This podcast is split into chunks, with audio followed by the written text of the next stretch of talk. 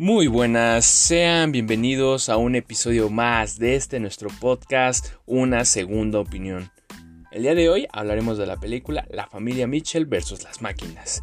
Una cinta que corre a cargo de Mitchell Rianda, originaria de Estados Unidos, siendo una producción de Sony Pictures eh, del año 2021, siendo una película animada. Bueno, una película que no me llamaba del todo hablar de ella. Y ya verán por qué, ya verán por qué. Porque también tiene sus cosas negativas y positivas esta película, como todas. Pero ya verán por qué no quería verla en su día. Pero me gustaría entrar ahora sí que con lo que viene siendo una presentación de qué trata la película, por aquellos que aún no la hayan visto y tengan ese dilema de verla o no verla. Eh, a lo que viene siendo el minuto 2 de este podcast ya empezaré a hablar eh, sin spoilers, ahorita es más bien con spoilers, ahorita es sin spoilers, ya que tiene cosas... Bueno, ya lo verán. ¿De qué trata la película de la familia Mitchell versus las máquinas? Pues esta es la historia de Katie Mitchell, una chica que está a nada de entrar a la carrera, a la universidad, para ser en específico concretos, y que vemos que va a dejar su vida que tenía atrás, va a dejar a su familia, se hace porque se muda a otro lado, se hace por la dinámica que se tenía, el estilo de vida que llevaba y esto es algo que le va a generar un gran cambio. Pero antes de ello va a tener que hacer un gran viaje para poder llegar ahí. A la par va a haber una especie de revolución de las máquinas por un, genio llamado Mark Borsman, quien estaba creando nuevas tecnologías, en este caso androides, para facilitar la vida humana y que termina acabando mal, como otras películas sobre ciencia ficción de los robots, de las máquinas, que termina siendo la rebelión y tratan de vencer a los humanos. Bueno, en este caso mandarlos al espacio en concreto y repoblar la vida humana, bueno, en este caso la vida, o más bien repoblar la Tierra con robots, máquinas. Y bueno, esa es más o menos como que la premisa.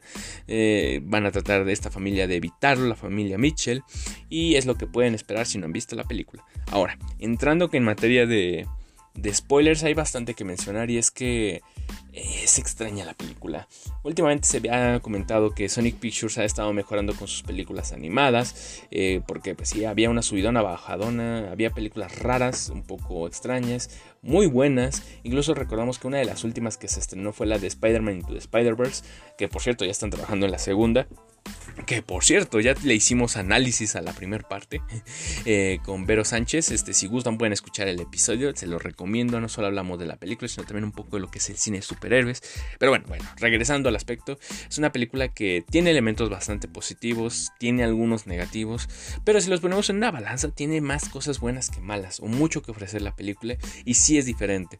Eh, desde ahora les puedo mencionar que es mejor de lo que yo esperaba y no esperaba nada, sinceramente. De hecho, esperaba cosas negativas y ahorita veremos el porqué. Es elemental comenzar con las cosas mm, extrañas, yo creo.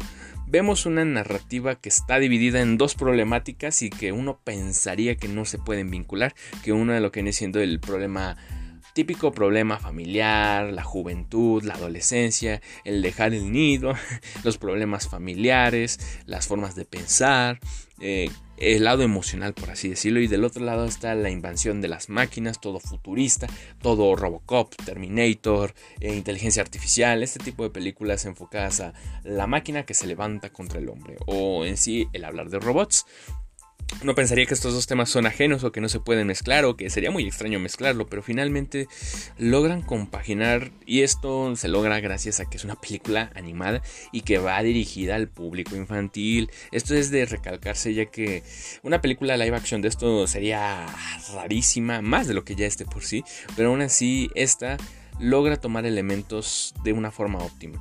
Se logra centrar inicialmente con lo que viene siendo los problemas familiares. En este caso vemos a Katie Mitchell con lo que viene siendo su padre Rick, su madre Linda, eh, su hermano menor Aaron y por supuesto su mascota Monchi, el perro Pug. Que Dios mío, Dios mío, Dios mío, en este podcast odiamos a los perros Pugs. Pero bueno, ese dilema va a ser para después, para más tarde. Eh, y se logra centrar una buena dinámica en donde el problema es en sí la dinámica que se tiene principalmente con lo que viene siendo Katie y Rick siendo la relación padre e hija que, que piensan muy diferente se hace por el hecho de que Katie tiene la proyección de ser una gran cineasta crear grandes obras narrativas a través del cine hacer grandes producciones de acción de aventura policiaco inclusive que vemos que a lo largo de su vida ha creado varios cortometrajes con su perro con su hermano eh, con títeres y tiene esa esa especie de creatividad, esa chispa que es muy constante a lo largo de la película y que le va a ayudar en múltiples problemáticas. Por el otro lado vemos a Rick, un hombre mayor, que tiene otra forma de pensar, que no comparte el mismo interés o los mismos gustos que tiene su hija y es el punto de inflexión de muchos choques. La mamá siendo un poco más intermediaria, marcando los límites entre ambos. De igual forma, el hermano menor termina siendo ese ayudante de la madre para tratar de mediar los problemas y limitar este tipo de situaciones. El perro, por supuesto, ahí está, ahí existe para hacer ese momento más alivianado en toda situación. Es bastante interesante esa dinámica que se nos muestra, el viaje que van a emprender que comienza siendo mm, como esas películas de vacaciones familiares en donde hay momentos chistosos, trágicos, épicos, un poco de todo sin duda alguna, pero se nos muestra de repente el cambio a lo que viene siendo la inteligencia artificial y que nos habla un poco también de lo que viene siendo el desapego. Mark Bosman ah, en un principio lo vemos con su celular, con la inteligencia artificial que ha creado, diciendo que la quería, que era como un miembro más de la familia y termina rechazándola, termina diciendo, bueno, ya no te necesito, tengo algo mejor y lo bota al bote de basura. Y esta termina teniendo el recelo por lo que le había hecho y el mensaje que nos dice el robot es un poco, nada es... Nada es lo que parece, que al fin y al cabo las emociones, el estar apegado a algo, a alguien, es inútil. Al fin y al cabo las personas, los seres humanos en concreto, son muy artificiales, irónicamente. Se quejan de lo que viene siendo los problemas del día a día, y no aceptan incluso sus familias y nos muestra ese dato llamativo de que el 90% de las llamadas que hacen las madres a los hijos son rechazadas, en donde vemos que no existe algo como tal, no existe ese vínculo emocional de familia ese amor inquebrantable que nos han venido vendido en otras películas no existe. Y es por eso que la raza humana pues no merece vivir. Y pues, se idea el plan de sacarlos de la Tierra y mandarlos a, al espacio y que los robots estén en la Tierra. Se juntan estas dos narrativas y se logra hacer ameno. O sea, sí pareciera orgánico durante la película, en donde la problemática es que los humanos están a nada de ser capturados totalmente y enviados al espacio, y esta familia tiene el papel de héroes o de únicos salvadores, teniendo una dinámica bastante interesante enfrentando a los robots, y de una u otra forma se va desarrollando esa relación familiar que comienza con problemas, con disputas, principalmente como bien lo digo con el padre y con la hija mayor, y que se va tratando de buscar áreas de apoyo, y esto hablándoles de la psicología, en donde buscan cosas que conecten o tratan de tener empatía por el otro, en plan de, ah, mi papá me quiere enseñar a manejar, ah, bueno, lo voy a escuchar, o del otro lado de mi hija quiere grabar esto, ah, bueno, pues a ver, a ella le gusta, lo haré por ella, este tipo de cuestiones. Y en un principio pareciera que es forzado, más que nada porque y que no quiere tener esa convivencia con sus padres, o que hace todo esto de salvar el mundo, más que nada porque quiere irse a la universidad, quiere ya separarse. Como ya le dije, es la típica problemática de las películas juveniles o el, el, meollo de todas las situaciones que dan en estas narrativas. Vemos que tratan de trabajar juntos, unos robots terminan siendo sus aliados, y es que a medida que va creciendo la película, agarra más fuerza, pero también se vuelve extraña con ciertas escenas que pueden dar un poco de cringe para la gente que trate de estar en un mood en el cual pues es una película reflexiva. Eh, no va por ahí la película, si bien tiene esas reflexiones sobre la familia, sobre lo emotivo, no, no va dirigida para una público general, sino más bien para un público infantil y es algo que hay que tener en todo momento claro.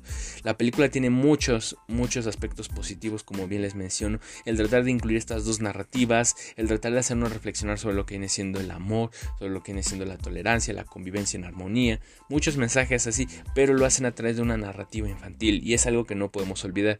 Siento que no es una película que a cualquier persona le pueda gustar por lo mismo de que puede parecer un poco boba, absurda, inclusive lo que viene siendo el perro Pug. Ay, Dios mío, lo odio, lo odio, lo odio. O sea, es literalmente eso, es el peso comedia para la película. Si no existiera él, pues los demás personajes no tendrían equilibrio, habría puro drama, habría puro enojo. Y es que el perro lo hace, pero pues también, insisto, o sea, ¿por qué un pug? ¿Por qué no hicieron otro perro? Yo que sé, un Pomeranian, por ejemplo. Y de hecho es algo que se nos hace mencionar a lo largo de la película y que quiero mencionar porque es muy chistoso. Que pues el perro que es, es un cerdo, es una rebanada de pan, es un perro. Hasta los mismos robots tienen conflicto con ello y es que sí. O sea, que qué necesidad de tener un pug, por Dios, pero bueno. Eh, cuestiones secundarias del creador de este podcast. y bueno, yo creo que lo que viene siendo el último acto de la película es bueno, ya que se trata de compensar todo lo trabajado en la película, en donde se habla más de las emociones, de lo que viene siendo el tratar de eh, llevar a un punto en el cual haya una negociación emocional en donde el padre comprende a la hija y la hija comprende al padre y trata de existir una convivencia armónica en donde todas las ópticas son válidas, en donde no es que el papá esté mal, no es que la mamá esté más o menos o que la hija esté bien, no, no, no es válido y además de que nos hace nos hace mención de que pues cada una de las generaciones son diferentes, las problemáticas, las formas de pensar, todo, son otro tipo de tiempo sin duda alguna y es algo que se aplaude a la película, el decir, eh, no es que estén bien, están mal, hoy en día evidentemente son otros tiempos, hoy en día el tener un celular en la mano en todo momento, más allá de que sea un gusto, ya es necesario, nos habla mucho de lo que es la globalización, que sería una vida sin internet, por Dios, o sea, también pudieran haber explotado un poco más eso, pero entiendo que también era un apocalipsis de robots, entonces también no, no había mucho que, que estirar por ahí, entonces se entiende pero sin duda alguna es un buen desarrollo el que se tiene. Lo que puede llegar a molestar, incomodar también es la duración de la película y es que pasa de las dos horas. Eh, es muy pesado ver una película que tiene una duración mayor a una hora y media si es animada y si es de público infantil. Porque, o sea, hay películas animadas sí que también son para adultos, pero van en otro enfoque y por ello se puede entender que tenga una mayor duración. Pero el que dure dos horas se siente pesado y hasta repetitivo en ocasiones, ya que yo creo que sí se pudo haber comido muchas escenas o parte de la trama para poder hacer que esta película durase hora y media y ser amena, ser dinámica que lo es, que de por sí lo es, pero tarda en desarrollarse. Los problemas se hacen mucho énfasis y puede llegar a ser un poco lenta, con lo cual en lo personal coinciden que mm, puede tener algunos defectos. Eh, aunque la crítica ve lo opuesto, y es entendible también porque para ser una película infantil tiene muchas aspiraciones y apunta en alto a varios aspectos de lo que viene siendo la familia, la aceptación, el amor propio. Incluso ahí de manera indirecta tiene mensajes pequeñitos, subliminales o que son más como guiños. Por ejemplo, la orientación que tiene Katie. En este caso nunca se nos habla de forma directa, pero pues si vemos lo que viene siendo el vestuario que tiene. Y esto no me había dado cuenta. Lo había sospechado por algún diálogo que tiene al principio con alguna de sus compañeras a través de una llamada a distancia.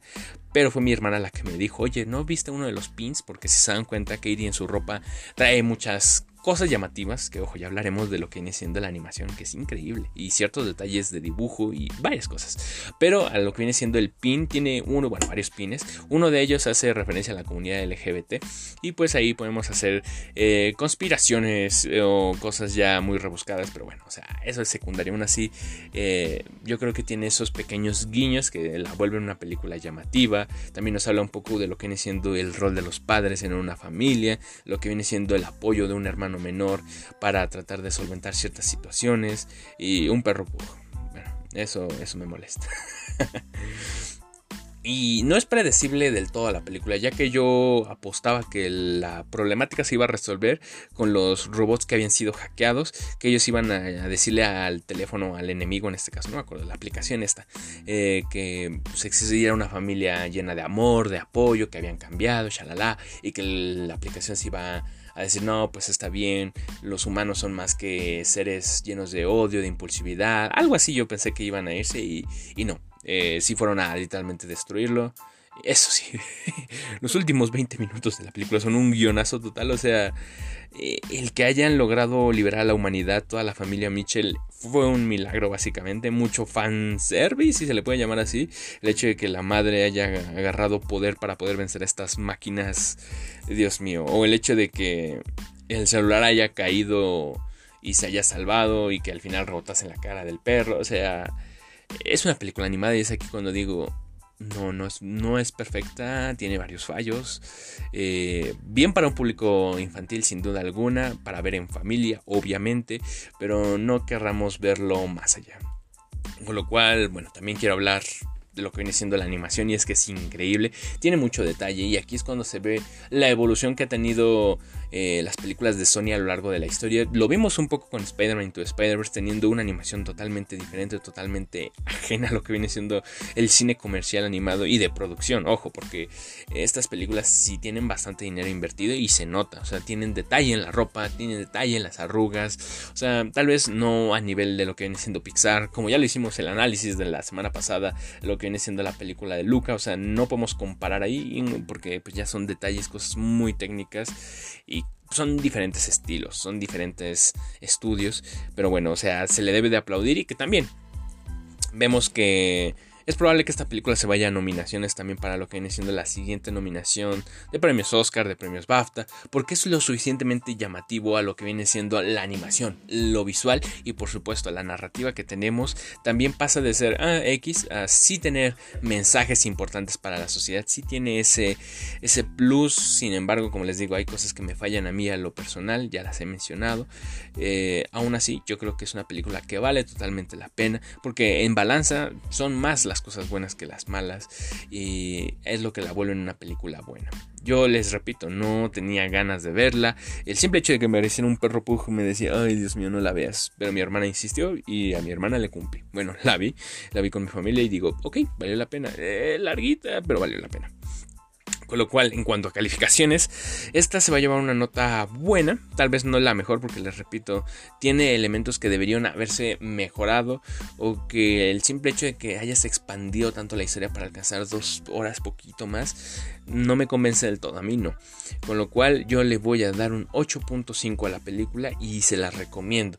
Es una película, como bien les digo, para ver en familia, para ver pues con un hermano menor, para ver en un momento de calidez, ese mood, pero ya si estás tú yo que sé, chico de 19, 20, 21 años, eh, estás aburrido viendo Netflix que ver, tampoco creo que sea la mejor opción entre tantas que te ofrece Netflix.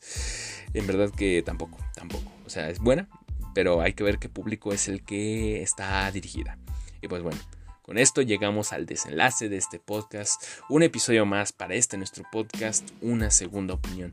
Les recuerdo que pueden escuchar otros de nuestros episodios, el pasado fue de la película Luca, pero de igual forma hacemos análisis de películas de culto, eh, clásicas, icónicas, estrenos, hay variedad, hay variedad. Pero bueno, sin más, nos vemos, hasta la próxima.